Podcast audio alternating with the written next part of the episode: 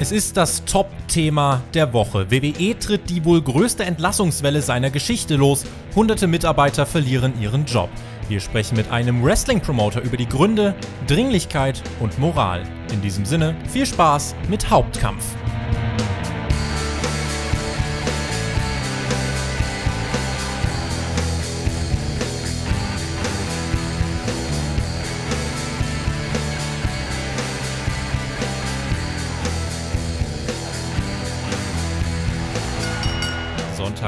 19. April 2020. Ihr hört Hauptkampf, euren Wrestling-Talk von Spotfight. Mein Name ist Tobias Enke. Danke, dass ihr euch heute die Zeit für uns genommen habt in einer Woche, die ja newstechnisch wirklich einiges in sich hatte. Das große Thema natürlich WWEs Entlassungen. 40% aller Mitarbeiter in etwa wurden entlassen oder beurlaubt und dann kommt einen Tag später noch die Meldung rein, dass Ringsprecherlegende Howard Finkel im Alter von 69 Jahren verstorben ist. Tough Times. Ich habe mich in der AW Review schon dafür ausgesprochen, dass wir das Jahr einfach runterfahren, neu starten oder es einfach überspringen. Das macht ehrlich gesagt gerade recht wenig Spaß. Aber wir wollen für euch heute trotzdem drüber sprechen. Der thematische Anlass hat mich in dieser Woche wieder an ihn denken lassen. Er ist einer der führenden Köpfe hinter Pro Wrestling Deutschland. Vor einem Monat haben wir über die Entscheidung gesprochen, WrestleMania im Performance Center stattfinden zu lassen. Heute sprechen wir darüber, dass unter anderem Superstars entlassen worden sind, die bei Mania noch zu sehen waren. Alexander Flöter ist bei mir, grüß dich. Einen wunderschönen, was auch immer. Schön, dass ich äh, wieder mit dir sprechen kann. Das Thema oder die Themen, die wir heute anreisen, sind nicht so schön. Wir reden nämlich über den schwarzen Mittwoch. So wird er zumindest genannt. Und rein menschlich, das nehme ich vorweg, sehe ich das auch so. Aber ob die Realität nicht vielleicht eher ein unschönes Grau ist, ja, da werden wir gleich drüber diskutieren. Wir haben im Laufe der Folge selbstverständlich wieder zahlreiche User-Fragen von euch dann mit dabei. Ich würde aber gerne erstmal mit folgender Frage starten. Was, Alex, verbindest du eigentlich mit Howard Finkel? Denn nicht wenige sagen ja, es ist der beste Ringsprecher aller Zeiten. Ich habe zugegebenermaßen nicht allzu viel von ihm mitbekommen, was einfach daran liegt, dass ich erst 2007 angefangen habe zu schauen. Was löst Howard Finkel und der Gedanke an seine Stimme bei dir aus? Na, die Sache ist ja die bei Howard Finkel. Also äh, nicht, nicht unbedingt äh, das Gesicht, was was auslöst in mir, sondern es ist die Zeit, in der ich halt groß geworden bin. Ne? Also ein Kind der 90er, äh, wenn man da ins Wrestling eingestiegen ist, äh, dann Walking Down the Aisle gehört hat, dann wusste man, was los ist und so ging das jede Woche. Und ähm, Howard Finkel ist vor allen Dingen wahrscheinlich der einzige Ringsprecher, der mir sofort von der Stimme her in den Kopf kommt, wenn ich den Namen höre oder das Bild von ihm sehe. Und äh, das äh, hatte er schon irgendwie so als Alleinstellungsmerkmal für mich immer gehabt. Jetzt kann man natürlich sagen, klar, wenn man in dieser Zeit groß wird, dann ist das natürlich sehr prägend gewesen für mich. Aber ich glaube, er war halt einfach auch sehr gut in dem, was er da getan hat. Denn er ist ja auch später nochmal wiedergekommen äh, zur NXT Championship, als die eingeführt wurde. Hat er da nochmal gesprochen. Solche Anlässe waren immer wieder cool und so Old School Reunions, die da stattgefunden haben, die habe ich immer genossen. Äh, ich habe ihn gerne gesehen. Ähm, mit 69 Jahren ist natürlich auch ein Alter, was ja leider nicht. Äh, ein Zeitpunkt ist, wo man abtreten sollte. Ähm, er war natürlich körperlich nicht mehr ganz so fit äh, in der letzten Zeit, aber äh, ist natürlich schon ein Schlag gewesen. Und das war dann leider noch die, die Krönung für diese, ja, wie gesagt, relativ dunkle Woche, Woche im Wrestling. Howard Finkel, ich erinnere mich noch daran, wie er damals CM Punk bei der Survivor Series introduced hat. Das war so noch eine Bindung, die ich dann auf jeden Fall zu ihm hatte. Seine Hauptzeit habe ich dann leider nicht miterleben können, aber selbst da ist er mir äh, schon ein Begriff gewesen. Ich kannte seine Stimme. Möge er in Frieden ruhen. Damit kommen wir direkt zur nächsten Frage und damit springen wir auch in unser großes Hauptthema. Alex, wie hast du denn den Mittwochabend erlebt? Du hast es gerade schon als, als schwarzen Mittwoch bezeichnet. Es gab ja am Nachmittag deutscher Zeit die Pressemitteilung von WWE. Es wird massive Einsparungsmaßnahmen geben. Es folgten dann einige Anrufe und äh, einige SMS an Mitarbeiter und gegen 20 Uhr deutsche Zeit gab es dann die ersten bekannt gewordenen Entlassungen. Und dann kam über den ganzen Abend verstreut bis circa Mitternacht weitere Entlassungen dazu. Die letzte bestätigte aus dem Main Roster, das war dann die von Rusev. Wie hast du den Abend erlebt? Ich glaube, so wie viele, die zu der Zeit am Rechner gesessen haben oder vom Smartphone, ähm, viel auf Twitter, ja, ähm, viel natürlich auch auf den Kanälen, die halt zugänglich waren. In erster Linie mal jetzt irgendwelche Live-Streams, zum Beispiel Martin äh, Guerrero, der da gerade live gestreamt hat, eigentlich was ganz anderes machen wollte und äh, den ganzen Abend dann im Endeffekt sich mit diesem Thema beschäftigt hat, wo man dann natürlich zugehört hat und zugeschaut hat. Ich habe natürlich dann auch euren, äh, euer Statement äh, noch gehört am Abend ähm, und das war so ein bisschen, ja, zur besten Sendezeit ähm, im negativen Sinne, aber man konnte halt auch nicht das Ganze ignorieren. Man kam nicht dran vorbei. Also das war schon ja, ein viraler äh, Hype, der da entstanden ist. Äh, leider, wie gesagt, eher mit negativen Touch, aber äh, das war schon, äh, ja, in der Form habe ich das noch nie erlebt im Wrestling, muss ich ganz ehrlich sagen. Es ist keine Show gewesen, es ist nichts passiert und trotzdem äh, haben alle an ihren Geräten gehangen und haben halt natürlich versucht nachzuvollziehen, was hier passiert. Und man hat eigentlich wirklich, äh, wie du schon sagst, sekündlich irgendwelche Seiten aktualisiert, um wieder neue Namen lesen zu müssen. Das war schon harter Tobak, wie ich fand. Und ich fand die Art und Weise, das möchte ich gleich vorwegnehmen, auch sehr, sehr befremdlich. Was fandst du befremdlich daran? Ich äh, verstehe nicht, wie ein börsennotiertes Unternehmen in dieser Größenordnung ähm, es nicht schafft, solche Mitteilungen ein Stück zu machen, sondern leider dann ein Social Media Happening draus macht und damit meines Erachtens auch in dem Moment die Worker ein Stück weit vorgeführt hat. Ähm, das ist das gehört sich nicht. Das macht man nicht und das äh, weiß ich nicht, warum man das so getan hat. Ich, ich kann es nicht nachvollziehen, denn äh, jedes normale Unternehmen würde im Normalfall ja erstmal sagen, okay, wir haben eine Verschwiegenheitsklausel, was auch immer, äh, wir verkünden das äh, ja pressetechnisch und dann könnt ihr drüber sprechen oder irgendwas. Das macht man bei WWE nicht. Warum, weiß ich nicht. Dass es dann so läuft, dass im Endeffekt ein Artikel mit ja, drei Sätzen immer wieder aktualisiert wird und immer wieder neue Namen auftauchen, das ist schon sehr, sehr komisch gewesen und ich verstehe auch nicht, was WWE da geritten hat. Kann man natürlich sagen, vielleicht wussten äh, die Leute, die im Endeffekt die Seite betreiben, die im Endeffekt die Mitteilung rausgeben, äh, auch nicht Bescheid, was da gerade passiert. Das weiß man nicht. Ähm, das fand ich nicht in Ordnung aus menschlicher Sicht und es war definitiv nicht das, was ja, ein Unternehmen in dieser Größenordnung tun sollte. Wir kennen nicht alle Namen. Also es gibt bei uns auf spotfight.de eine Liste von allen bestätigten Entlassungen. Das heißt, dass allein im Hauptquartier in Stamford mehr als 100 Mitarbeiter ihren Arbeitsplatz verloren haben. Es geht also nicht nur um Performer, es geht um Writer, es geht um Producer, es geht um Coaches. Einige davon wurden vorerst unbezahlt beurlaubt, vor allem bei den Producern. Ähm, das heißt, dass WWE einige von ihnen wieder einstellen möchte, wenn der Betrieb wieder startet. Wenn ich jetzt als Producer entlassen bin, beziehungsweise beurlaubt bin und der reguläre Betrieb bei WWE, also mit Fans und so weiter, optimistisch betrachtet in einigen Monaten wieder anläuft, wie realistisch das ist, lassen wir dahingestellt. Es sickerte heute durch, WWE arbeitet derzeit schon an einem Plan B für WrestleMania 37. Aber wenn wir einfach mal annehmen, das Programm kehrt dann irgendwann in den nächsten Monaten wieder in den normalen Status zurück, ist das dann für die, die ihren Job jetzt verloren haben oder für die, die beurlaubt worden sind und kein Gehalt kriegen, ist das dann nur noch halb so wild? Ich glaube, das hat viel damit zu tun und, äh, da müssen wir ja einfach auch drüber sprechen, wie viel jeder Einzelne denn eigentlich verdient. Also, du hast gerade gesagt, Coaches, ja, das sind natürlich die Namen, die vermeldet werden. Das sind natürlich die Namen, die vielleicht wahrscheinlich gutes Geld verdient haben in den letzten Jahren oder Monaten. Es gibt natürlich ein paar harte Beispiele. Äh, Lance Storm würde ich da zum Beispiel nennen, der ja erst vier Monate im Endeffekt bei WWE als Road Agent unterwegs war und dafür eine sehr, sehr gut funktionierende Wrestling-Schule aufgegeben hat, sein Business quasi beendet hat, um bei WWE ja, seine Karriere auslegen zu lassen. Natürlich auch aus körperlichen Gründen, hat er ja damals auch begründet so, aber dennoch, er hat ein laufendes Geschäft im Endeffekt aufgegeben, dafür, um bei WWE zu arbeiten, ist vier Monate später beurlaubt oder gar raus, das weiß man ja noch nicht. Ähm, kann kann es da einen Weg zurückgeben? Ja, glaube ich schon. Und ich kann auch durchaus aus wirtschaftlicher Sicht verstehen, dass man jetzt Sparmaßnahmen trifft. Ja? Äh, die Abfolge der ganzen Geschehnisse ist hier der Knackpunkt. Und da müssen wir einfach drüber sprechen, denn das ist der, der, der große Elefant hier im Raum. Man äh, spricht hier darüber, dass genau an diesem Tag oder einen Tag vorher, innerhalb von wenigen Stunden jedenfalls, ähm, die Genehmigung kommt, man kann weiter produzieren fürs TV, was die Haupteinnahmequelle ist. Was wegfällt, sind natürlich die Hausshows. Dafür brauche ich die Road Agents, dafür brauche ich vielleicht. Aber lass äh, mich an der Stelle reingerätschen. Mit den Hausshows hat WWE im letzten Quartal weniger, also Verlust gemacht eigentlich. Richtig. Indem WWE diese Hausshows nicht veranstaltet, spart man Geld. Man spart Geld, aber man braucht auch diese Arbeitsplätze aktuell nicht. Das wollte ich damit äh, ausdrücken. Und dadurch okay. kann ich durchaus verstehen, ähm, dass man sagt, okay, diese äh, Mitarbeiter sind momentan im Endeffekt so gesehen, in Deutschland würde man von Kurzarbeit sprechen. Das gibt es in den Staaten nun mal nicht in der Form.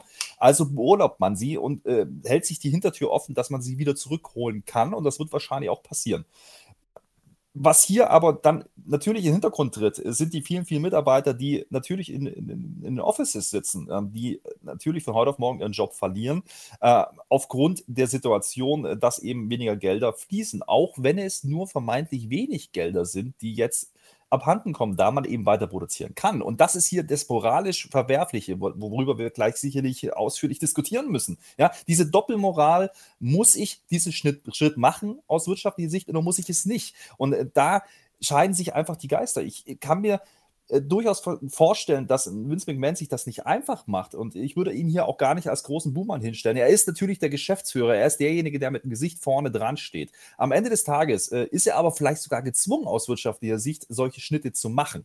Und dementsprechend äh, kann ich verstehen, dass man Talent, was aktuell nicht eingesetzt werden kann, und dazu zählen eben die Road Agents beispielsweise, dass das äh, schwierig ist, die momentan durchzufüttern, um das mal ganz negativ auszudrücken. Darüber werden wir gleich noch sprechen. Ich möchte gerade noch bei den, bei den Menschen bleiben. Für die, die nicht beurlaubt sind, sondern wirklich die, die entlassen worden sind, ist es jetzt eine schwere äh, Phase. Und da geht es halt zum Beispiel auch um Writer, die entlassen worden sind. Denn beispielsweise die Filmbranche, die sucht ganz sicher gerade nicht nach neuen Arbeitskräften, denn die steht schlicht und ergreifend still. Aber auch einige Worker wirkten arg betroffen. Es gab ein Video von Drake Maverick, was du, denke ich mal, auch gesehen hast, was viele gesehen haben, geteilt haben und was einfach einen Einblick in diese tiefe Verzweiflung gegeben hat, vor der manche jetzt stehen. Was überwiegt bei dir jetzt eigentlich? Die Freude darüber, dass Performer wie, sagen wir mal, Gallows und Anderson oder Rusev frei sind, weil sie bei WWE vielleicht nicht bis zu ihrem Potenzial ausgeschöpft eingesetzt wurden? Oder würdest du eher sagen, dass dich das Schicksal mehr bewegt von allen, die jetzt entlassen worden sind, die eben vielleicht doch nicht wissen, wie sie in zwei Monaten ihre Rechnung bezahlen sollen?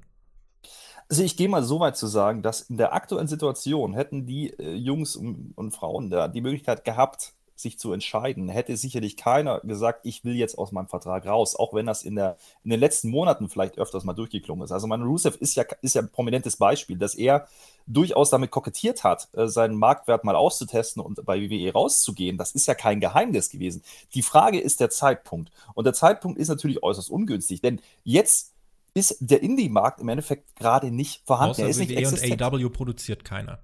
Genau, und AEW wird genauso einen Teufel tun und jetzt in großem Maße Leute unter Vertrag nehmen. Und das ist auch richtig so, denn es war wirtschaftlich nicht vertretbar. Und das ist ein Risiko, denn keiner weiß, wie lange diese Situation wirklich anhalten wird. Ja, wir gehen am Anfang, sind wir jetzt davon ausgegangen, okay, wir sprechen vor ein paar Wochen, vielleicht ein paar Monate. Ja, jetzt reden wir vielleicht schon über das ganze Jahr, vielleicht reden wir schon über WrestleMania oder äh, diesen Zeitraum. Das ist einfach nicht planbar. Und dementsprechend ähm, ist das natürlich äh, sehr, sehr schwierige Zeit, jetzt Leute zu entlassen, auch wenn sie vielleicht sogar noch weiter bezahlt werden für einen gewissen Zeitraum. Ähm, sie können ja jetzt aktuell auch zum großen Teil nicht antreten, weil sie Non-Compete-Klauseln haben beispielsweise.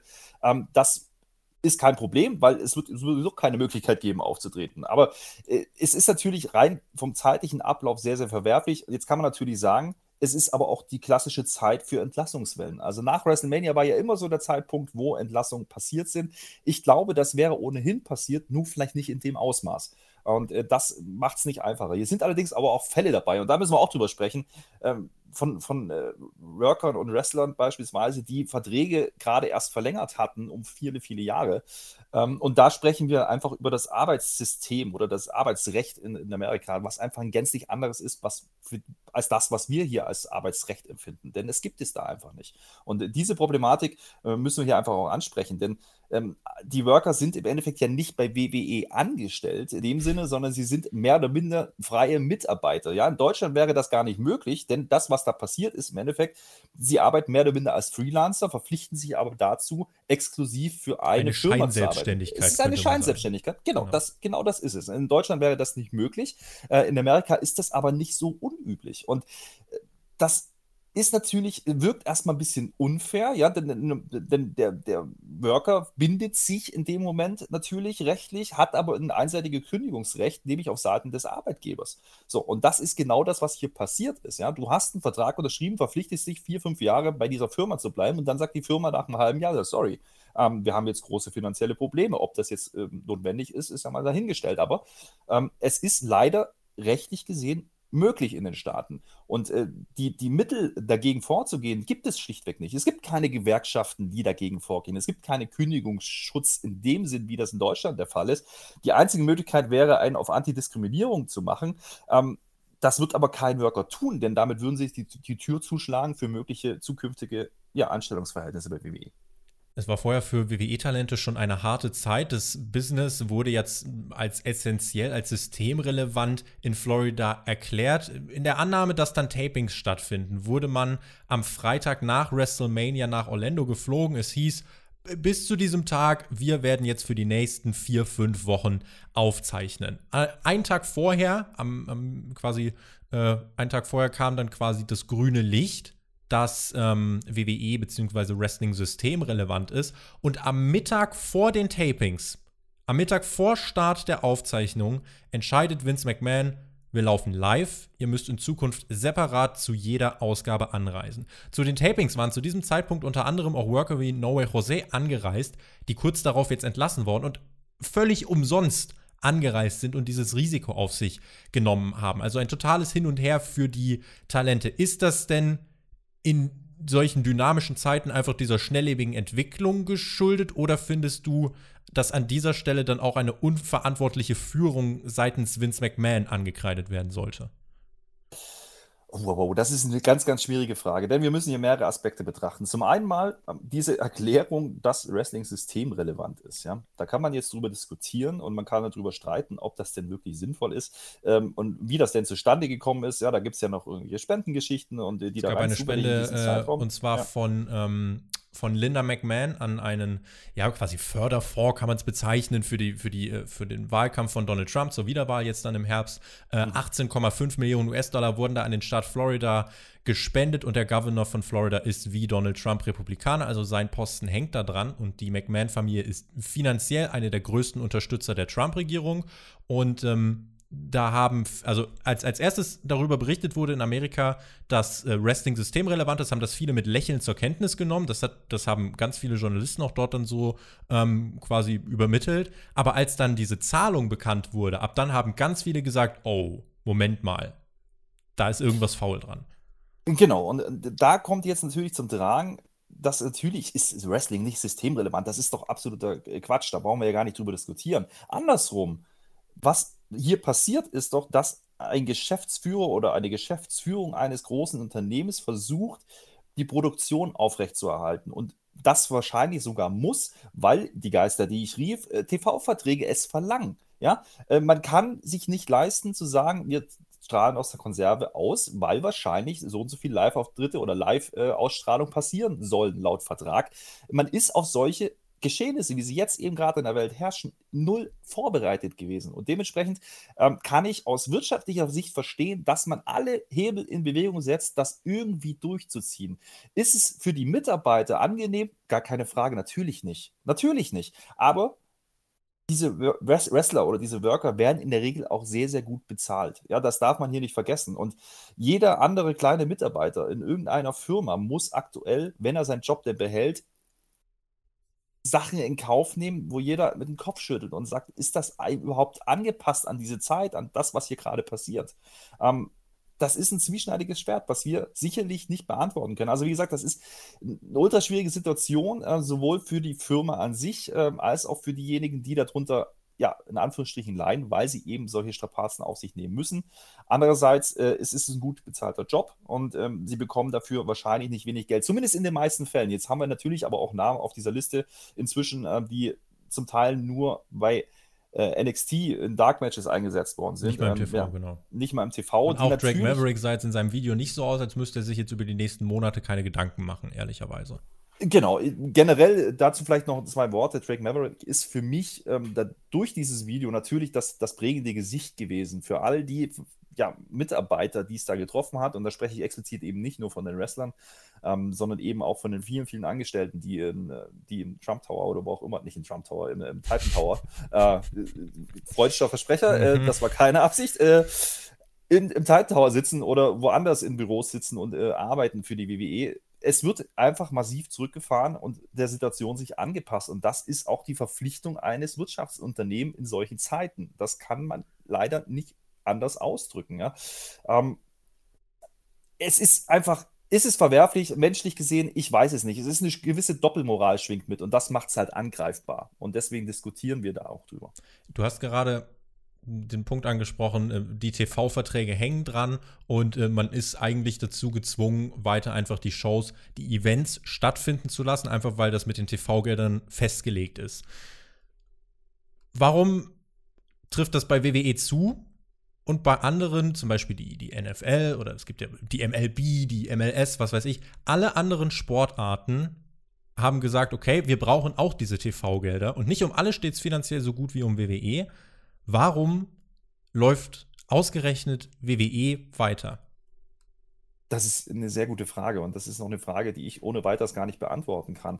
Ähm, ich würde gar nicht so weit schauen. Ich glaube, wir haben dasselbe Problem hier auch in Deutschland. Wenn wir anschauen, es wird darüber diskutiert, wann denn die Bundesliga jetzt endlich weitermachen kann mit Geisterspielen, damit zumindest Spiele stattfinden und die TV-Gelder fließen. Jetzt soll ja was fließen, auch wenn nicht gespielt wird. Das ist einfach eine Situation, wir, wir, wir schwanken hier zwischen, das eine ist Profisport, das andere ist Unterhaltungsbranche. Ähm, wo gehört jetzt was dazu? Ist Wrestling jetzt eher Unterhaltung? Ist es ein Sport?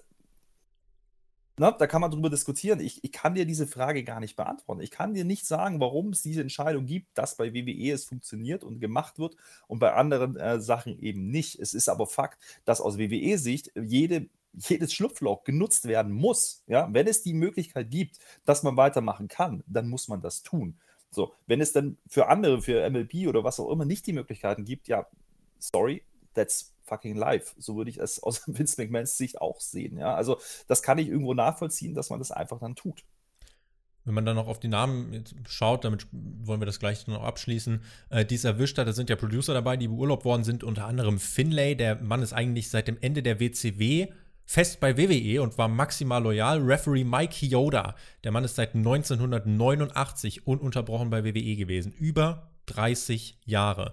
Und da sind wir noch nicht bei den Performern, zu denen kommen wir jetzt. Rusev, der hat vor wenigen Wochen noch 20.000 äh, US-Dollar an Mitarbeiter gespendet. Kurz darauf dann jetzt die Kündigung. Eric Rowan, vor kurzem noch in einer Storyline mit dem Käfig. Dann kam die Enthüllung, Stoffspinne oder er wurde fallen gelassen und ist jetzt arbeitslos. Es gab aber auch Namen, die mich weniger überrascht haben. Die Colons beispielsweise, bei denen ja einige gar nicht mehr wussten, dass die überhaupt unter Vertrag stehen. Eric Young, EC3, also die haben unter Berücksichtigung ihres Standings jetzt nicht so überrascht, dass da aber Namen dann wie Gallows und Anderson dabei sind, die ja quasi noch in einem der Main Events von WrestleMania zu sehen waren.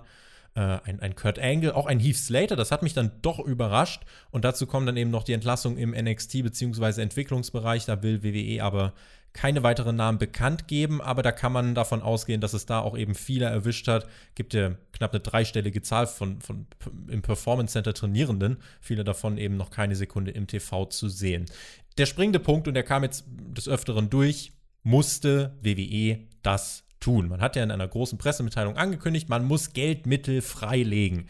Die größten Mittel, das finde ich in dieser Diskussion ganz wichtig, die größten finanziellen Mittel legt man nicht etwa durch diese Entlassungen frei, sondern dadurch, dass man den Umzug des WWE-Hauptquartiers stoppt. Das macht, das macht ein Vielfaches von dem aus, was die Entlassungen gerade frei machen. Dazu kommt, dass man auf ungenutzte Rücklagen in Höhe von 500 Millionen US-Dollar zurückgreifen kann, sowie einen Pool aus 48 Millionen US-Dollar, der die weitere Bezahlung von Gehältern hätte sichern können. Diese Mittel standen zur Verfügung. WWE hat diese Mittel auch genau für solche Zwecke, jetzt nicht konkret für eine Pandemie, aber trotzdem für eine Gehaltsfortzahlung quasi, dafür hat WWE die definiert, hier aber in diesem Fall nicht genutzt. Jetzt nehmen wir uns mal ein Beispiel, du hast das vorhin schon mal angedeutet, ich würde es ganz gerne hier einfach nochmal ganz, ganz simpel runterbrechen.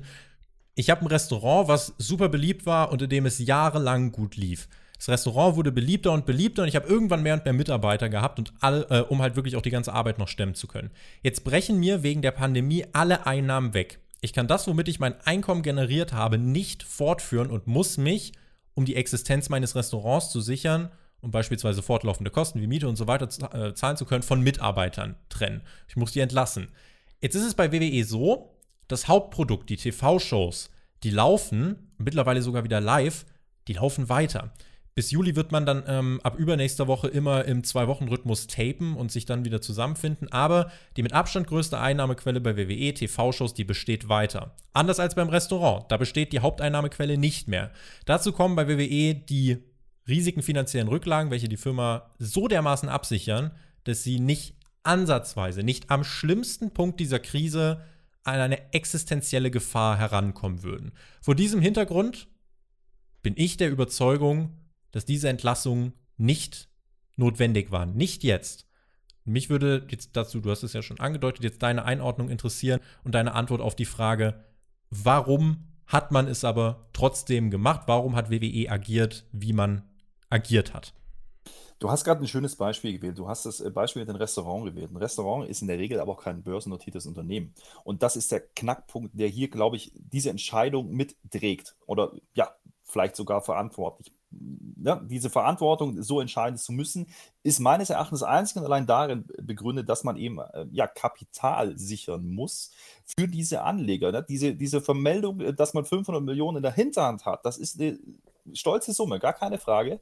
Nur, man kann auf diese Mittel nur begrenzt zugreifen. Denn in dem Moment, wo ich das tue, dann sinkt mein Wert von der Firma. So, das hat natürlich Auswirkungen auf die Börsengeschichte, die einfach läuft. Denn was passiert, wenn ich an die Börse gehe? Ich verkaufe Anteile meiner Firma. Das heißt, ich bin rechenschaftspflichtig gegenüber meinen Anteil, Anteilseignern. Ich muss im Endeffekt dafür sorgen, dass Ziele, wenn es denn irgendwie möglich ist, erreicht werden. Jetzt hat man natürlich sehr, sehr rosige Aussichten eigentlich. Man, man spricht davon, dass man Gewinnziele erreichen möchte. Auch nach wie vor innerhalb dieser Corona-Zeit wird man das erreichen. Man hat, wenn ich das richtig im Kopf habe, etwa 10% Gehaltskosten. Das ist für einen Mittelständler im Vergleich extrem gering. Um das einzuordnen, nur damit alle Hörer verstehen, also von allem, was WWE an Geldmitteln hat, an Umsatz genau. generiert, sind 10%, die für Gehälter draufgehen. In anderen Sportarten genau. sind es 40 bis 50 Prozent. Genau, das, das ist so die Regel. 40 bis 50 Prozent, sagt man, ist bei einem gesunden Unternehmen ähm, in der Regel der Fall. So, das hat WWE nicht und dennoch können sie das sich nicht erlauben, auf 20 Prozent äh, diese, diese ja, Sparte hochgehen zu lassen, weil eben vielleicht doch weniger Geld reinkommt äh, oder auch nicht. Das ist halt die Frage. Aber wenn das passieren würde, muss man sich muss man Rechenschaft ablegen gegenüber den Anteilseignern. Denn diese Anteilseigner haben ein gewisses Mitbestimmungsrecht. Ich bin verpflichtet als Firma, als börsennotiertes Unternehmen, ich weiß nicht genau, wie es in den Staaten ist, aber die müssen auf jeden Fall ja ihre Bilanzen veröffentlichen, die müssen veröffentlichen, woher das Geld kam, wohin es gegangen ist. Und da würde es schwierig werden, äh, zu verargumentieren, wenn man denn die Möglichkeit hat, Personal einzusparen, weil es nicht benötigt wird aktuell, und das ist ja gegeben, warum man dieses Personal weiter beschäftigt. Und das widerspricht aber komplett der ganzen Schiene, die man vorher gefahren ist, nämlich äh, Hinz und Kunz, um das mal ganz übertrieben zu sagen, unter Vertrag zu nehmen. Und da widersprechen sich die, die Verhaltensweisen. Einmal macht man das oder hat man das getan, weil man eigentlich den Markt mehr oder minder dicht machen wollte. Ja? Man hat Leute unter Vertrag genommen, die Familie Canellis äh, kann da, glaube ich, ein Lied von singen. 500.000 äh, Euro bekommt er oder hat er mit seinem Vertrag im Jahr bekommen. Wo, wo ich, mir dann die, wo ich mir dann die Frage stelle, warum müssen die jetzt ihren Kopf hinhalten wenn WWE vorher eine Schiene gefahren ist, mit der sie die Blase so aufgeblasen haben, dass sie in jetzt so einem Moment platzt. Warum müssen diese Menschen dann ihren Kopf hinhalten?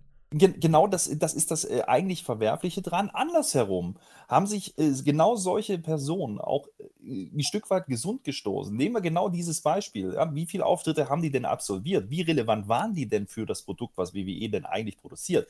Das ist mehr oder minder fast nicht gegeben. Ja? Dementsprechend kann man sagen, okay, die haben sehr, sehr gut verdient, die werden eine Weile ohne Job auskommen können. Ja? Ist es moralisch deswegen jetzt gut, in dieser Zeit Entlassung zu machen? Ich glaube, für, das, für die Stimmung innerhalb der Firma ist das nicht gut. Aber äh, im Endeffekt muss man hier einfach sehen, dass WWE versucht, ihre Firma, ihre Anteile, ihre ja, Anteilseigner zu sichern und denen das Gefühl zu geben, dass sie auf sicheren Kurs sind. Und deswegen auch diese Meldung mit den 500 Millionen. Das hat man gemacht, um im Endeffekt den Anlegern zu suggerieren, wir haben ja alles im Griff, wir brauchen keine Angst haben, dass die Firma den Bach runtergeht.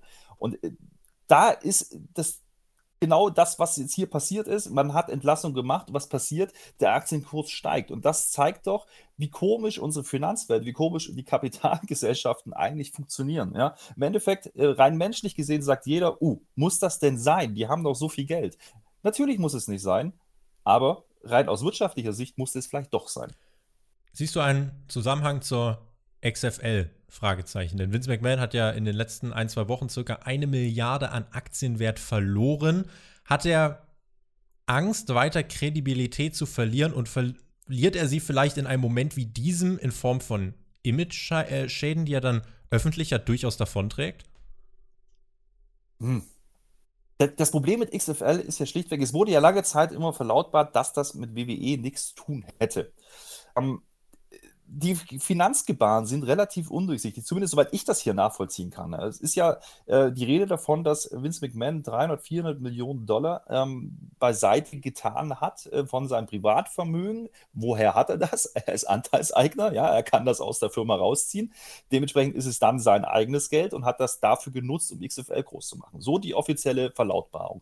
Was jetzt aber passiert ist, nach 50 bis 100 Millionen Einsatz, sagt man auf einmal aufgrund der Pandemie, oh, wir sind jetzt insolvent, wir machen nicht mehr weiter. Also man heißt, man greift nicht auf diese Finanzmittel, die man eigentlich gehabt hätte, zurück, die eigentlich schon frei waren, sondern zieht den Schlussstrich und sagt, okay, wir sind insolvent und damit bleiben alle auf der Strecke, die jetzt eigentlich noch Geld bekommen würden. Ja? Mhm. Ähm, das ist natürlich moralisch wieder absolut grenzwertig. Und ich finde das auch nicht gut, aber so funktioniert leider die Wirtschaft. Und solange es solche Möglichkeiten gibt für es Firmen, das, ja. ist es legal und solange wird das auch passieren. Und hier sind wir wieder beim Kapitalismus, in den USA natürlich noch viel stärker als bei uns.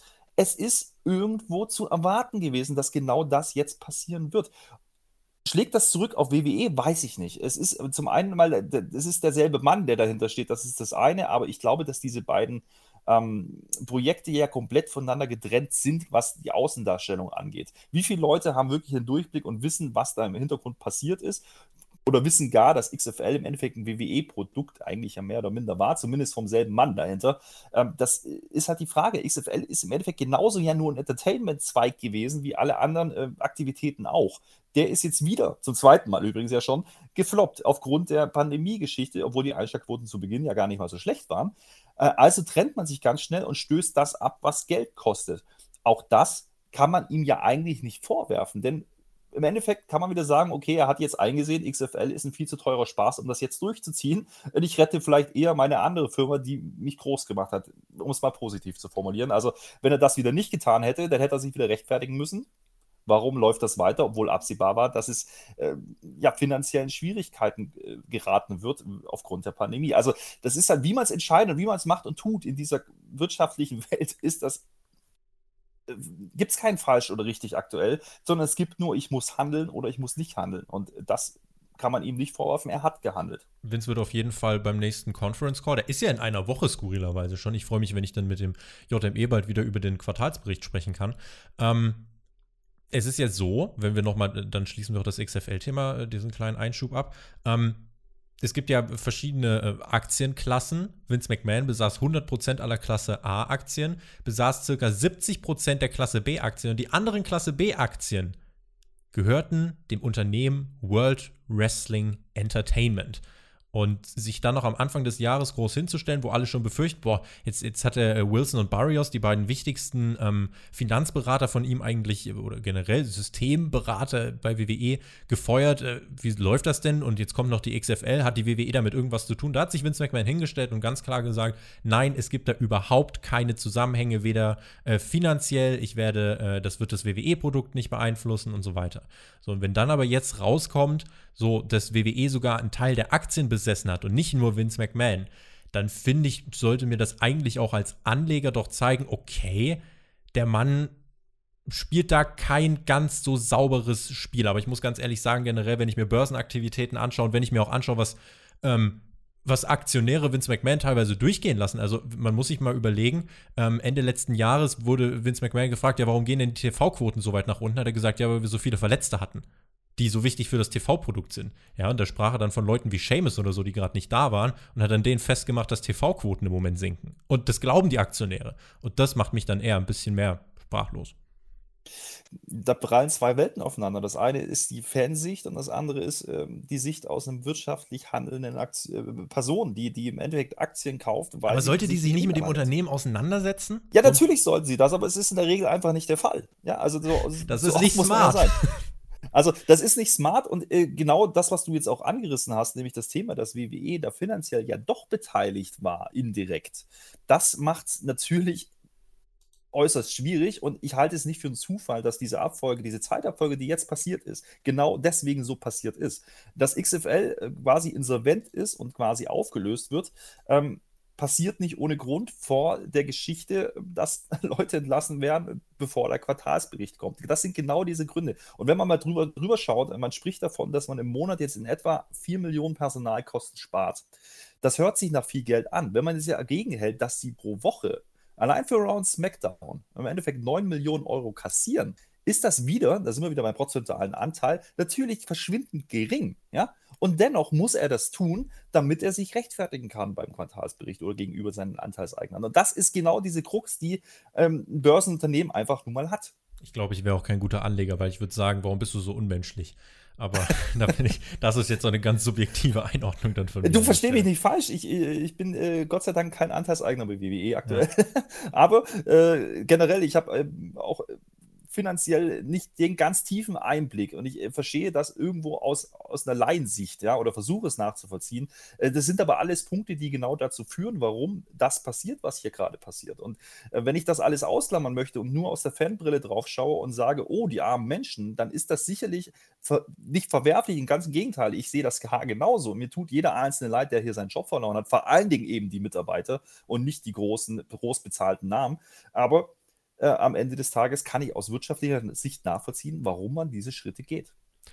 WWE spricht immer von der eigenen großen WWE-Familie. Salopp gefragt, siehst du diese Familie noch? Existiert die überhaupt für dich? Ist das nur so ein, so ein, so ein Slogan? Und wenn ja, äh, oder wenn, wenn du glaubst, dass diese Familie existiert, welchen Eindruck macht die jetzt gerade in diesen Tagen auf dich? Es gab ja auch viele, zum Beispiel Charlotte Flair, Becky Lynch und so weiter, die äh, gebrochene Herzen getweetet haben und äh, ja, die dann doch schon haben durchklingen lassen, dass sie das, was da stattfinden, wirklich nicht gut finden. Schadet das dieser WWE-Familie? Geht es letzten Endes, wenn wir jetzt so lange drüber reden, kann diese Familie überhaupt existieren, wenn dieses große Damoklesschwert Börsenunternehmen da drüber hängt?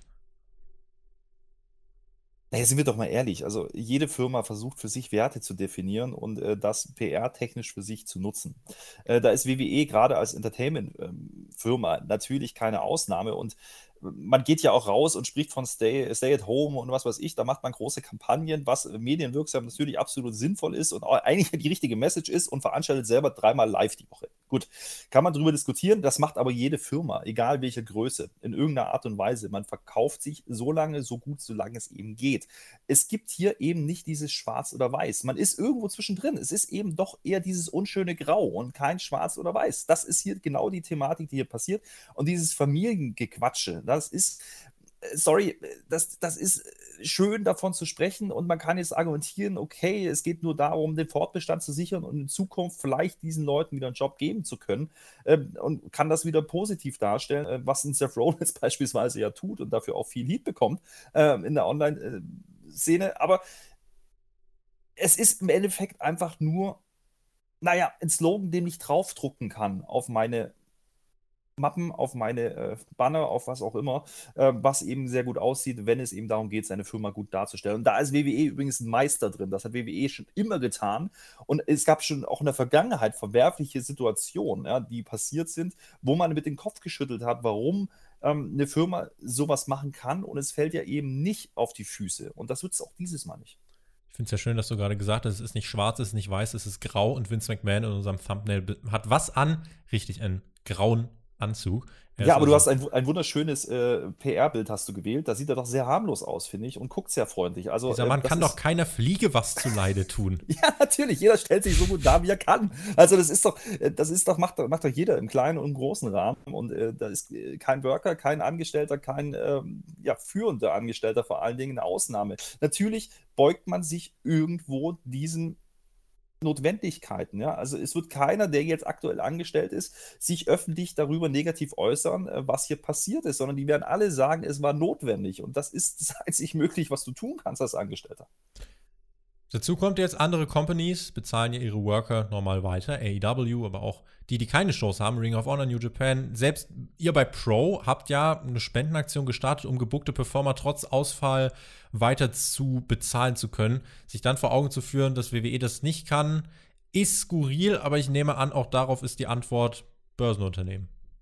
Leider ja, leider ja. Und das ist, man könnte jetzt ganz böse sagen, ja, WWE oder Vince McMahon ist, ist kein Wohlfahrtsverein. Ja, die haben nichts zu verschenken, sondern die müssen gucken, ähm, dass die Einsparmöglichkeiten, die da sind, eben auch genutzt werden. Wie gesagt, was dagegen spricht, sind die ganzen Verpflichtungen der letzten Jahre und Monate. Man ist ja selber ähm, schuld daran. Da ist man ein Stück weit selber schuld. Das hat ja auch äh, beispielsweise Jim Ross äh, in dem Interview auch geäußert, äh, dass dieses Problem ja irgendwo auch hausgemacht ist und äh, dass er auch erwartet beispielsweise, dass noch mehr Kündigungen ähm, ins Haus stehen werden. Und das wird meines Erachtens auch passieren passieren müssen, weil hier kommt dann wieder der Faktor der Unplanbarkeit der Zukunft äh, einfach rein. Keiner will mir sagen können, wie lange dieses Thema jetzt anhält. Wir reden jetzt von vielleicht ein paar Monaten, wo ein bisschen äh, ja, ohne Publikum passiert. Der sagt uns aber wirklich, dass es äh, im Herbst wieder losgehen kann. Das äh, weiß aktuell eben keiner. Und lasst diese, diese Geschichte wirklich mal noch ein, zwei Jahre laufen. Dann äh, steht WWE nämlich ganz anders unter Druck weil dann wird man nicht mehr die Möglichkeit haben, noch Geld zu sparen, weil dann das Geld, was man eben hat, eben auch dafür verwendet werden, im Endeffekt die Firma am Laufen zu halten. Dementsprechend kann man jetzt wieder sagen, ja, lieber zu früh auf die Bremse ja, als zu spät als, als Wirtschaftsunternehmen. Die Moral ist Berichten zufolge Backstage, es sollte jetzt keinen überraschen, äh, auf dem Tiefpunkt. Es herrscht auch viel Ungewissheit, auch das ist ja eine logische Konsequenz.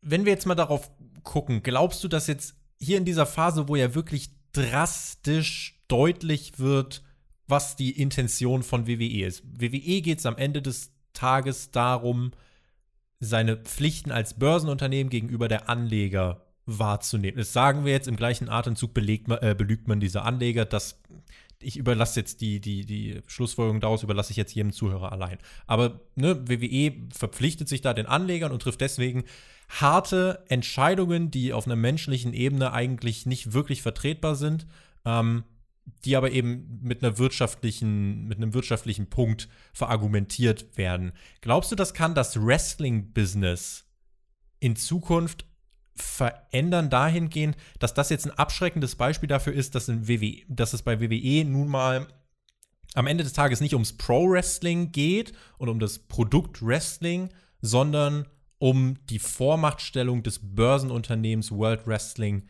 Entertainment. Kann das die Wrestling-Landschaft in den nächsten Monaten oder Jahren nachhaltiger verändern? Glaube ich nicht. Ich glaube nicht, dass das jetzt negativ auf die Firma oder auf, auf, auf das Produkt sich auswirken wird. Äh, sind wir auch mal ehrlich, die Namen, die jetzt gegangen wurden, ja, das sind äh, jetzt nicht die ganz großen Namen, die, äh, die, die man hätte ja durchaus auch draufstehen lassen können. Ja. Also ähm, ich lese da nicht äh, an Brock Lesnar, ja, und das hat ja auch Gründe. Und äh, das sind aber Leute, die natürlich viel, viel, viel mehr verdienen würden. Ähm, das sind jetzt die äh, Leute, die man auf, ja, im Endeffekt, auf die man verzichten konnte, so hart das klingt. Und hier wird kritisch. Ja? Wie gesagt, wir haben jetzt sehr, sehr viel über den wirtschaftlichen Part geredet. Über was wir wenig gesprochen haben, ist eben die menschliche Schicht. Ähm, wir haben hier einfach Namen dahinter, wir haben hier Menschen dahinter. Wir haben das Video alle gesehen von Drake Maverick. Wir haben äh, gehört, dass ein Cassius Ono beispielsweise äh, genauso betroffen ist, mit der sehr, sehr großen Part mit dem deutschen Wrestling verbunden ist, was WXW angeht beispielsweise. Und hier komme ich natürlich auch ins Stocken und sage, oh, das tut mir weh für ihn, ja, das tut mir sehr leid für ihn. Ähm, und dennoch äh, muss man einfach sehen, diese Leute werden irgendwo wieder unterkommen, wenn die Zeiten sich wieder bessern. So, die Frage ist, äh, haben sie dann wieder die Möglichkeit, ähm, ähnliche Verträge zu bekommen? Wahrscheinlich nicht.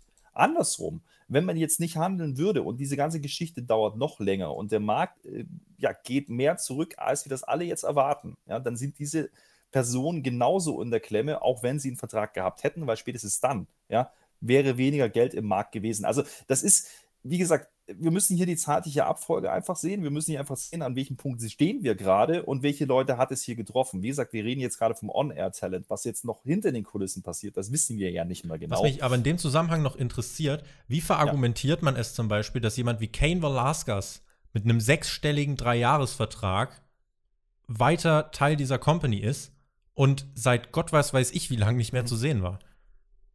Ja, Schlichtweg PR. Er hat, ähm, was die Außendarstellung angeht, einfach ein viel größeres Standing. Eben genau wie genannter Brock Lesnar beispielsweise oder Roman Reigns. Ich bin mir sicher, dass äh, WWE nicht glücklich darüber ist, äh, dass ein Roman Reigns kurz vor WrestleMania zurückgeht, auch wenn es alles verständliche Gründe sind sein, äh, aus seiner Sicht. Ähm, ich glaube, als Unternehmen findet man das nicht gut. Man wird aber so einen Namen jetzt nicht auf den Markt setzen. Das wird man nicht tun. Ja? Denn äh, das wäre quasi finanzieller Selbstmord. Man hat diese Person und diese Namen im Endeffekt ja deswegen im Kader, genau um diese besonderen Momente zu kreieren. Kane Velasquez kann man darüber streiten, ist er für Wrestling wichtig? Aktuell sicherlich nicht, aber er hat einen sehr, sehr großen Namen über die Wrestling-Blase hinaus. Ähm, da gibt es ganz andere Beispiele. Wie gesagt, Brock Lesnar ist ja meines Erachtens das größte Beispiel, wo ich immer wieder auch bei Twitter lesen musste, ja, warum entlässt man nicht einen Brock Lesnar und lässt dafür 20 andere Leute da? Ganz einfach, weil diese 20 Leute zusammen nicht nicht so viele Pay-per-Views, nicht so viele Pay-per-View-Buys ja. erzielen wie Lesnar. Genau, das ist, das ist doch hier ja. der Knackpunkt. Und sind wir ehrlich, wenn WWE den Schritt gehen würde und würde einen Roman Reigns jetzt entlassen, ja, dieser Nachhall wäre viel schädlicher fürs Business als äh, diese 20, 30, 40, 50 Namen, die jetzt auf der Liste stehen. So blöd das leider klingt und so, so schwierig das auch ist aus menschlicher Sicht. Lass mich final die Frage stellen, danach kommen wir in den Fragenteil von unseren äh, Zuhörern und äh, von den lieben Supportern auf Patreon. Liebe Grüße an euch und danke für den Support. Ähm, gibt es einen Punkt oder gibt es den Punkt nicht, ab dem man sagen muss, dass auf der Welt eine Lage herrscht, an dem auch wirtschaftliche Belange in den Hintergrund rücken müssen? Gibt es diesen Punkt bei einem Börsenunternehmen? Und wenn ja, wo ist er erreicht? Eine, ist es, also mhm. im Fall von WWE ist es eine weltweite Pandemie scheinbar nicht. Genau, das ist der Punkt. Und äh, man, da, da streiten wir ja auch in Deutschland drüber. Ist äh, die Pandemie eigentlich schon äh, so einschneidend, dass all diese Maßnahmen gerechtfertigt sind, die aktuell äh, laufen? Ich möchte mich da gar nicht zu, äh, zu, zu, möchte gar nicht zu beurteilen. Ich möchte es nur mal in den Raum stellen. Ähm, diese Pandemie fordert natürlich jede Menge Opfer. Ähm, andersrum kann man sagen, es ist aber noch nicht bedrohend für eine Nation oder für die ganze Welt, in dem Sinne, als dass wir jetzt hier äh, erwarten müssen, dass 10, 20, 30 Prozent der Weltbevölkerung davon betroffen sind, im negativen Sinne oder gar sterben müssen. Äh, ab wann sagt man im Endeffekt, das ist jetzt wirklich äh, so ein großes Ding, äh, wir müssen jetzt hier wirklich alles einstampfen, ja, also dann ohne Sondergenehmigung und sonstigen Späßen.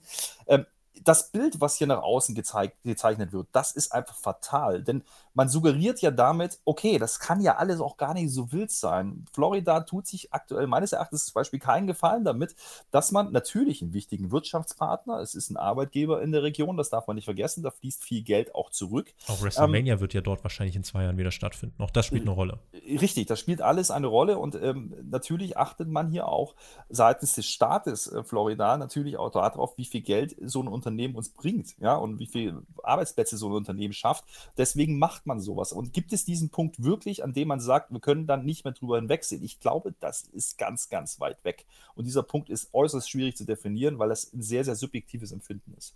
Mein subjektives Empfinden wäre, dass da quasi jedes Leben schon zu viel ist, aber wir haben schon, glaube ich, festgestellt ja. im Laufe dieser Ausgabe, äh, ich wäre kein smarter Aktienmensch, aber will, will, ich, glaube ich, gar nicht sein. Aber das ist der Punkt, ja. Das denke ja. ich mir auch immer. Also, wir, wir, können uns alle in diese Lage, in die das Office von dem WWE da gerade, ja, in dieser Lage, in die die gerade sich befinden, möchte ich mich nicht reinversetzen. Äh, oder ich kann es auch gar nicht und ich möchte auch in dieser Lage niemals sein, dass ich solche Entscheidungen treffen muss. Ich glaube in Vince McMahon, wenn er sagt, das sind harte Entscheidungen und die sind nicht leicht gefallen. Das nehme ich ihm ab. Bei aller Kalkül, bei all Kalkül, die dieser Mensch natürlich hat und auch in der Vergangenheit schon hatte, mit Geld kann man viel regeln, ja. Und das hat er auch immer getan. Ähm, ist es verwerflich? Ja. Ist es moralisch verwerflich? Schon, schon dreimal ja. Ist es aber irgendwo auch verständlich, wenn es eben so funktioniert in der Welt? Ja. Und das ist das Schwierige da. Wir kommen in den Frageteil. Und zwar hat Micha von V gefragt. Einige der jetzt gekündigten Verträge fühlten sich eher wie unbezahlter Urlaub an, weil man die aufgebauten Stars in keiner anderen Liga sehen wollte. Mir scheint, dass die momentane Situation eher eine Marktbereinigung und auch eine Entmachtung eines paranoiden Vince McMahon darstellt, als eine unüberlegte Aktion von WWE. Meine Frage zum Thema ist deshalb, wie profitabel ist es, talentierte Wrestler vom offenen Markt fernzuhalten? Alex. das ist genau, genau der Knackpunkt. Also, ähm, wir haben es vorhin kurz angesprochen. Man hat über viele, viele Monate und gar Jahre inzwischen Leute verpflichtet, wo man ja ganz, ganz oft mit dem Kopf geschüttelt hat und gesagt hat, was wollen die damit? Also äh, so viel TV-Zeit kann keine Firma haben, dass das irgendwo sinnvoll ist. Natürlich hat man hier den Markt versucht zu schließen und natürlich hat man hier versucht, äh, aufkommende Konkurrenz, jetzt noch viel mehr seit AW eben existiert, äh, ein Stück weit ja, einzudämmen in ihren Möglichkeiten. Die Namen, die jetzt entlassen worden sind, sind das die Namen, die Gamechanger sind? Ich glaube nicht.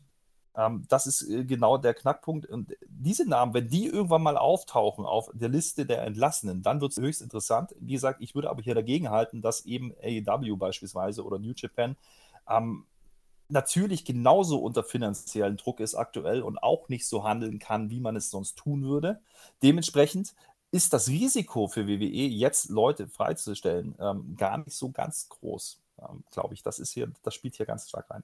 Weil AEW natürlich auch einen Finanzplan hat, an den sie sich halten wollen und da auch relativ klar gesagt haben, wir werden nicht einfach alle ähm, abfangen. Und Gut, ich sag mal so, wenn man jetzt einen Rusev unter Vertrag nimmt, die Wahrscheinlichkeit, dass man zeigen wird, dass Rusev, dass in ihm viel mehr Potenzial steckt als bei WWE, ich glaube, dass, äh, da muss man jetzt kein Prophet sein. Auf der anderen Seite wird Rusev derjenige sein, der dafür sorgt, dass AEW in naher Zukunft sowas wie 190.000 Pay-Per-View-Buys erzielt. Ich glaube, nein. Also da muss man auch ähm, realistisch bleiben und wenn es dann um die Beurteilung der Zugkraft geht, auch sagen, da hat WWE jetzt Leute entlassen, von denen AEW jetzt auch nie im Leben vorbeigezogen wäre, muss man ja jetzt auch einfach mal so sagen. Ja, ja, absolut. Und vor allem, was hier ja reinspielt, es sind vor allen Dingen alles Leute, in die gar nicht so wahnsinnig viel investiert worden ist. Ich würde jetzt Rusev und OC vielleicht mal ausklammern, aber der Rest der Liste sind alles Namen, in die man nicht viel investiert hat, außer das Budget, was man an Gehalt hatte. Ja? Im Endeffekt sind, hat man diese Leute nicht aufgebaut und äh, quasi in Höhepunkt ihrer Karriere gehen lassen und äh, dafür den Markt freigegeben,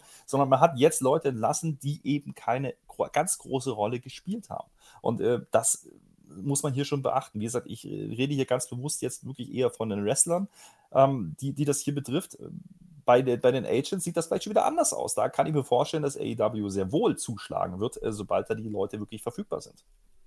Stefan fragt, da Wrestling jetzt als Essential Business gilt, können das jetzt nicht auch andere Promotions nutzen oder gilt das wegen der Spende nur für WWE? Es gilt für alle ähm, aus dem Wrestling-Business beziehungsweise aus dem Entertainment-Business. Also auch AEW dürfte jetzt nach Florida gehen, äh, zum Beispiel nach Jacksonville und ähm, dürfte dort jetzt wieder veranstalten. Selbstverständlich ohne Zuschauer etc. Der Grund übrigens, warum AEW ja nicht mehr in Jacksonville produziert hat, ist jetzt nicht irgendwie, dass man, äh, dass das illegal war oder so. Hätte man sich da an die Auflagen gehalten, wäre das weitergegangen. Der Grund war schlicht und ergreifend in Florida, haben die Hotels dicht gemacht. Ja? Also die Worker wussten nicht mehr, wo sie übernachten sollten. Jetzt ist Florida aber leider nicht nur bei uns, sondern auch in Amerika ein Beispiel, wo viele drauf gucken und den Kopf schütteln. Dort haben jetzt unter anderem die Strände wieder aufgemacht. Es gab jetzt Bilder, wo dann wieder die ersten zu Hunderten an den Stränden unterwegs waren, sich getummelt haben auf engstem Raum. Wo ganz ehrlich das Pro-Wrestling jetzt gerade eher meine geringste Sorge ist, sondern ich eher überlege, hat man da nicht vielleicht vergessen, was passiert, wenn die Fallzahlen jetzt wieder ansteigen? Muss man dann jetzt durch diese ganze Phase nochmal ein, zwei Monate durchgehen? Das wollen wir doch allen ersparen. Aber ja, um die Frage zu beantworten, ja, auch andere Sportligen dürfen nach Florida. UFC beispielsweise auch. Genau. Ja. Marcel Fischer, wird WWE jetzt dauerhaft ihren Kader kleiner halten als in der Vergangenheit? Nein, glaube ich nicht. Ich glaube, das ist eine vorübergehende Entwicklung, die ja gerade passiert, ist wie gesagt ein Stück weit, es viel gerade das Wort der Marktbereinigung, ähm, was hier passiert. Ja, der Markt bereinigt sich dahingehend wieder, und das ist wieder klassische Wirtschaftstheorie. Ja, der Markt, Angebot, Nachfrage regelt sich am Ende des Tages selber. So, ähm, was jetzt hier passiert ist, man verzichtet auf Mitarbeiter, die man aktuell nicht benötigt. Sobald es wieder anders aussieht, wird man wieder neues Talent verpflichten und wird genau diesen Markt wieder ja, mit Geld füllen. Eine Frage, die sich, glaube ich, die stellvertretend für viele gestellt wurde. Niklas Witt, wie lang kann Vince diese Schiene noch fahren? Die Zuschauer sind unzufrieden. Wann begreift er, dass sich etwas ändern muss, beziehungsweise dass er was ändern muss? ja, das, ja. Ist wieder, das ist wieder die rosa-rote Fanwelt. Ich, ich meine das nicht böse. Ich, ich verstehe das und ich sehe das zu großen Teil ja sogar selber so. Die Problematik an der Geschichte ist, solange das Wirtschaftsunternehmen WWE funktioniert, und das tut es sehr wohl, ja, und das seit vielen, vielen Jahren, ähm, wird das so weitergehen. Und solange WWE finanziell nicht wirklich unter Druck gerät. Und danach sieht es aktuell überhaupt Davon sind nicht sie aus. so weit weg wie der Mars von der Erde. Genau, so lange wird man so weitermachen. Oliver Jodait, was ist für eine Wrestling-Liga wichtiger? Gute Talente oder ein TV-Deal? Beides. Ja, jetzt meine Naja, prompte Antwort.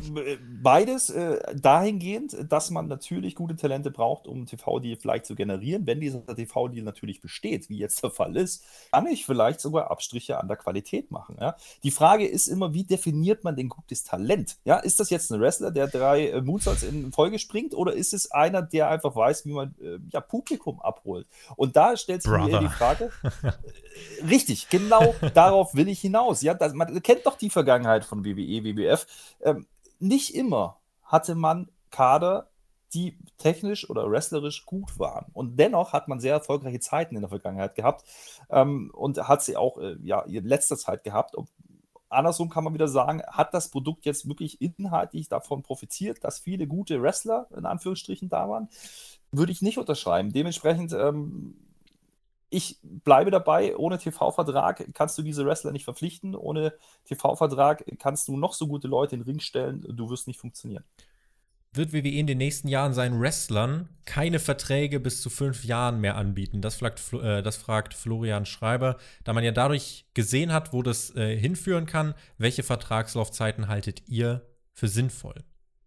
WWE wird genau das Gleiche wieder tun, äh, denn sie haben ein relativ geringes Risiko. Ja? Ich habe vorhin schon mal kurz ausgeholt, wie das äh, rechtlich bei denen aussieht. Es sind ja im Endeffekt Verträge, die einseitig verpflichtend sind. Das heißt, äh, solange ein Worker äh, zustimmt, es gehören ja auch immer zwei Seiten dazu, solange ein Worker zustimmt, sich exklusiv für WWE verpflichten zu lassen, äh, auf eine bestimmte Zeit, eben in dem Fall vielleicht fünf Jahre, ähm, heißt das nur, dass WWE ihm garantiert, dass er fünf Jahre von WWE bezahlt werden kann, solange er nicht gekündigt wird. Ja, andersrum ähm, kann der Worker nicht damit rechnen, dass er diese fünf Jahre wirklich bezahlt bekommt, wenn eben genau sowas passiert wie jetzt. Und wie gesagt, da müssen wir ein bisschen unterscheiden. Ähm, das Recht, was bei uns äh, stattfindet, das Arbeitsrecht, äh, ist nicht so in Amerika.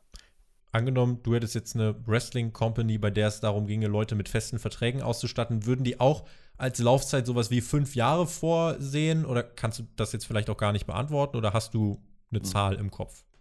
Naja, oh, also da, da kommen wir hier schon wieder an rechtliche Grenzen, denn in Deutschland wäre es nicht möglich, ähm, befristete Verträge in der Form zu schließen. Ja? Ähm, zumindest soweit ich das weiß, ähm, ist da immer noch eine, eine Höchstdauer von zwei Jahren möglich und auch, glaube ich, auch nur einmalig verlängerbar. Dementsprechend sind befristete Verträge natürlich schwierig. Ja? Ähm, bei dieser Konstellation, dass eben äh, Freelancer sind, äh, wie gesagt, das ist generell ja ausgeschlossen. Wie gesagt, Stichwort Sel- äh, Scheinselbstständigkeit, das ist einfach nicht machbar in Deutschland. Wenn ich natürlich aber als, als äh, Promoter die Möglichkeit habe, mir fix äh, Namen zu sichern, die ich einsetzen kann und damit eine Planungssicherheit herzustellen, würde ich das natürlich tun. Ähm, denn man darf hier nicht vergessen, ähm, wie gesagt, es unterschreiben zwei Seiten diesen Vertrag.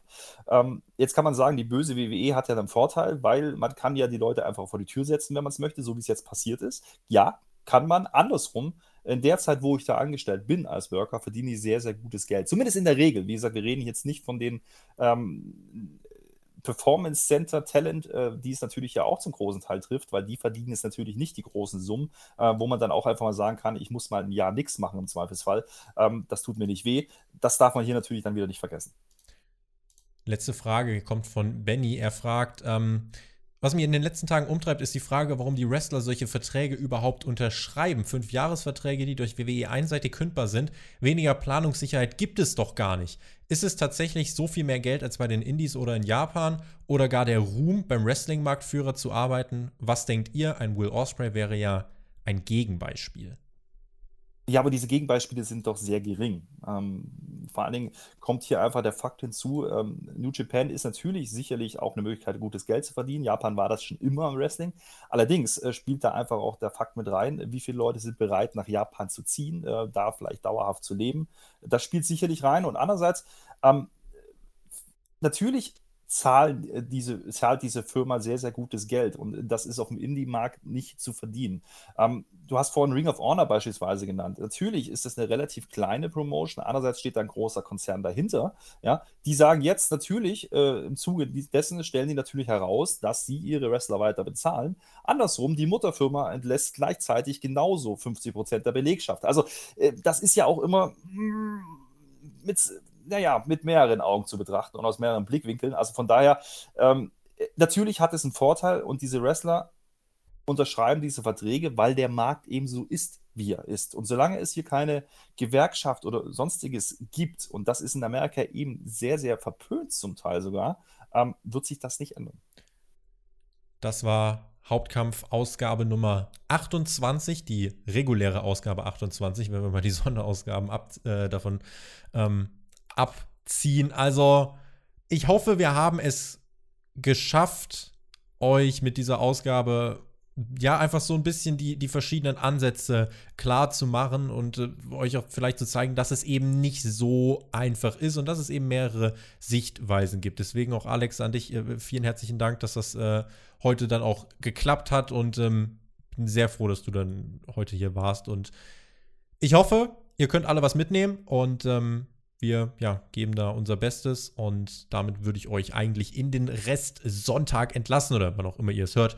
Ähm, und würde sagen, vielen lieben Dank fürs Zuhören. Wen es betrifft, mich hört ihr das nächste Mal in der AEW Review am Donnerstag. Ansonsten ähm, hört ihr mich aber auch in der Raw vs. Nitro Review, die dann ähm, am Montag erscheint auf Patreon. Ich spreche mit Chris und Mac über Woche 4 des Monday Night Wars und äh, ich kann euch sagen, es wurde viel, es wurde sehr viel gelacht. Also, wenn ihr mehr Podcasts hören wollt, dann ist Patreon eure Anlaufstelle. Dort gibt es die Podcasts früher, es gibt die Podcasts werbefrei, es gibt viele Zusatzformate. Ähm, das ist die Anlaufstelle für euren Support. In diesem Sinne, vielen lieben Dank, genießt Wrestling. Alex hat die Schlussworte. Macht's gut, bis zum nächsten Mal. Auf Wiedersehen. Tschüss.